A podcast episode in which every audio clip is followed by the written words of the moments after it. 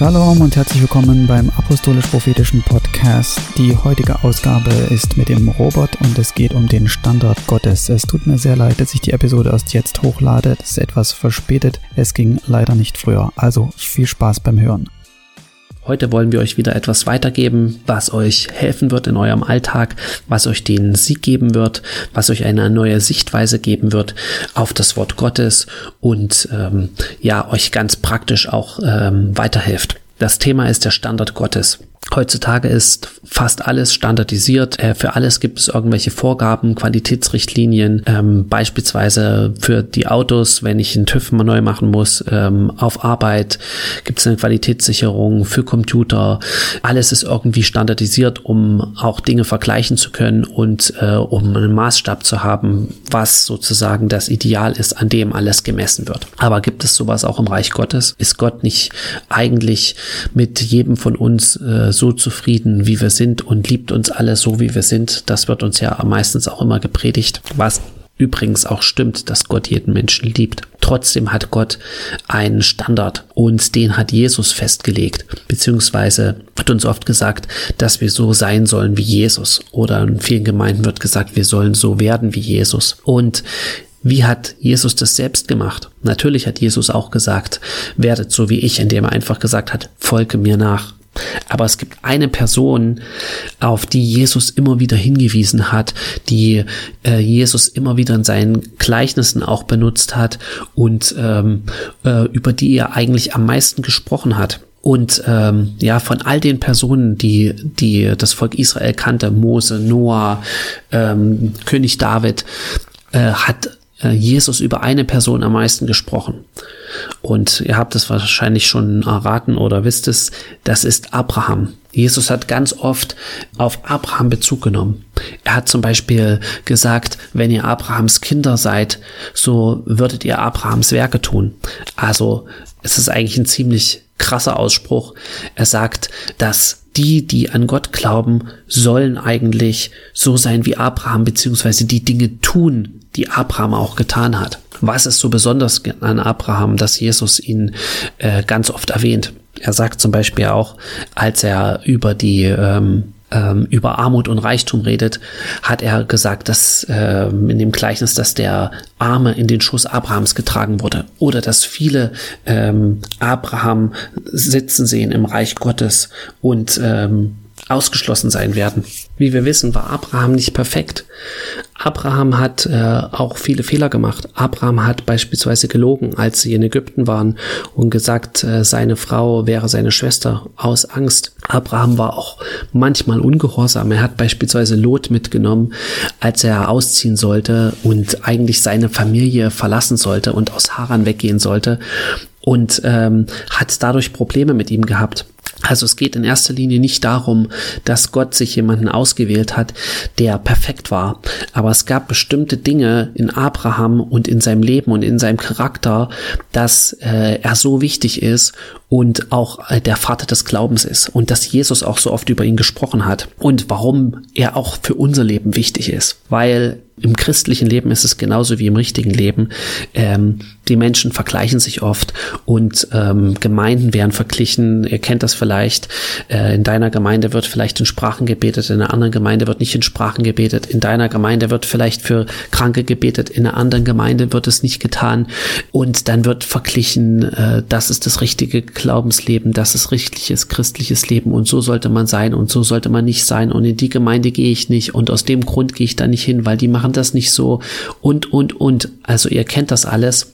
Aber es gibt etwas, ähm, ähm, eigentlich sollen wir das gar nicht machen, sage ich mal so. Wir sollen gar nicht diese, diese ganzen Vergleiche zwischen den einzelnen Kirchen machen, sondern wir sollen uns mit dem Standard Gottes vergleichen.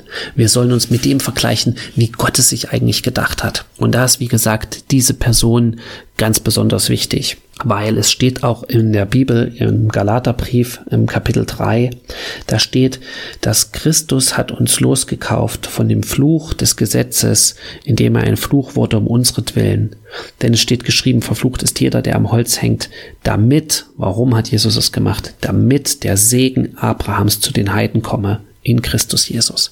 Das heißt, es ist ein Segen, den Gott für Abraham hatte, den Gott durch Jesus uns allen geben möchte. Und das hat etwas zu tun mit dem, was Abraham gemacht hat. Und zwei Dinge, die ihn ganz besonders ausgemacht haben. Eine Sache ist gewesen Glaube.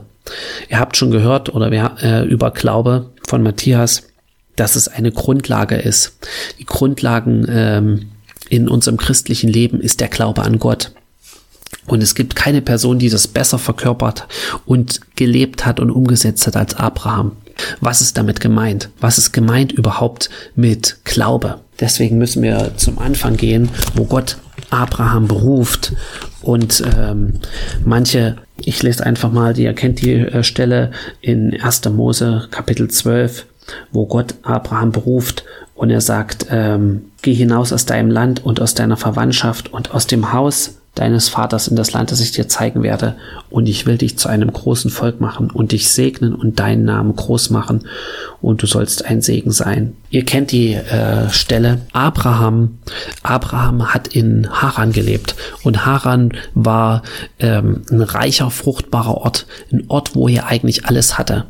Aus heutiger Sicht wäre Abraham, Abraham hatte über 300 Diener, könnte man Abraham mit einem kleinen oder schon mit einem äh, mittelständischen Unternehmer vergleichen, der vielleicht 300 Angestellte hat der einen eigenen Fuhrpark hat, äh, eigene LKWs, äh, der äh, zumindest 300 Leute ähm, finanziell ähm, versorgen kann, das und der ihre Familien, weil die Diener hatten sicherlich auch eigene Familien. Das heißt, äh, mit den Dienern, damit waren eigentlich meistens Männer gemeint, die männlichen Diener. Das heißt, deren Frauen und Kinder sind wahrscheinlich noch nicht mit dazugezählt.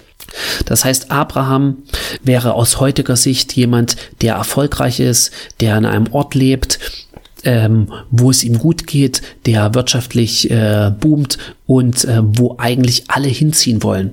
Weil wenn man sich Haran anguckt bei Google Maps, ist es, ähm, muss man einfach mal reinzoomen und den, ähm, die Satellitenansicht anmachen, dann sieht man, dass es alles ganz grün ist. Das heißt, dass es ein Ort ist, wo, ähm, wo ganz viel Fruchtbarkeit war, wo Obstbäume waren, wo äh, Getreide gewachsen ist, wo eigentlich so eine Art Paradies auf Erden zu der damaligen Zeit. Weil wenn man dann das Umfeld sich anguckt, also ringsrum um Haran mehrere Kilometer ist alles ganz grün und danach ist wieder alles ganz braun und bräunlich. Das heißt, da ist weniger Niederschlag, da ist es nicht so fruchtbar. Als Gott zu Abraham gesagt hat, verlass diesen Ort und geh in das Land, das ich dir zeigen werde, wusste Abraham überhaupt nicht, wo es hin, wirklich hingeht. Das heißt, Abraham musste ein riesengroßes Risiko eingehen.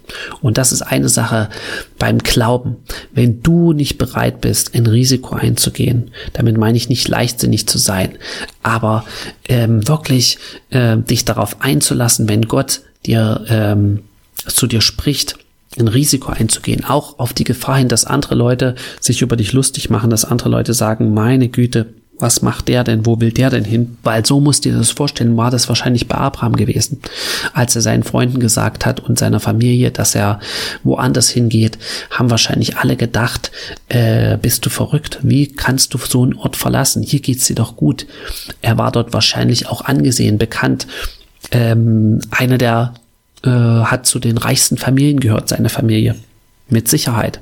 Weil damals war der Ort Haran auch nicht so riesig. Es war kein Ort wahrscheinlich mit 20, 30.000 Einwohnern. Das heißt, ähm, jemanden, der so viele Diener hatte, der war überall bekannt. So, und wenn sie ihn gefragt haben, wo gehst du denn hin? Was, was, wie wird das dort? Abraham konnte keine wirkliche Antwort geben. Abraham konnte nicht sagen, was ihn dort erwartet. Es gab kein, äh, kein Google Maps, es gab keine äh, Sprachkurse, wo er sich im Internet vorbereiten konnte, äh, keine Bücher, äh, wo er sich vorbereiten konnte.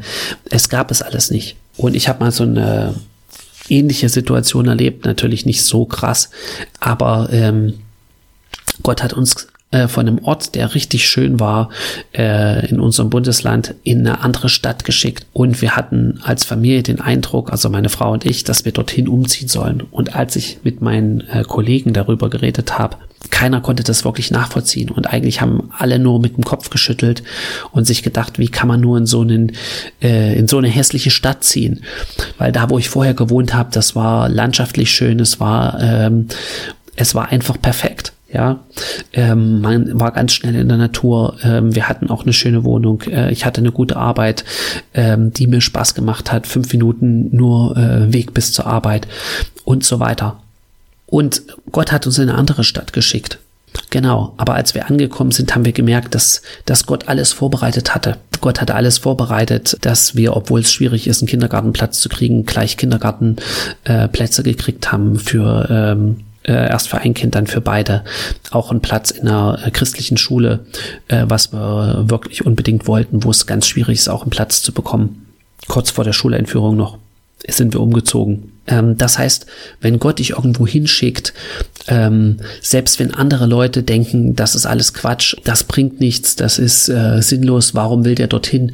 Gott hat alles vorbereitet. Aber du musst einfach den Mut haben, dich darauf einzulassen und ein Risiko einzugehen. Und das hat Abraham gemacht.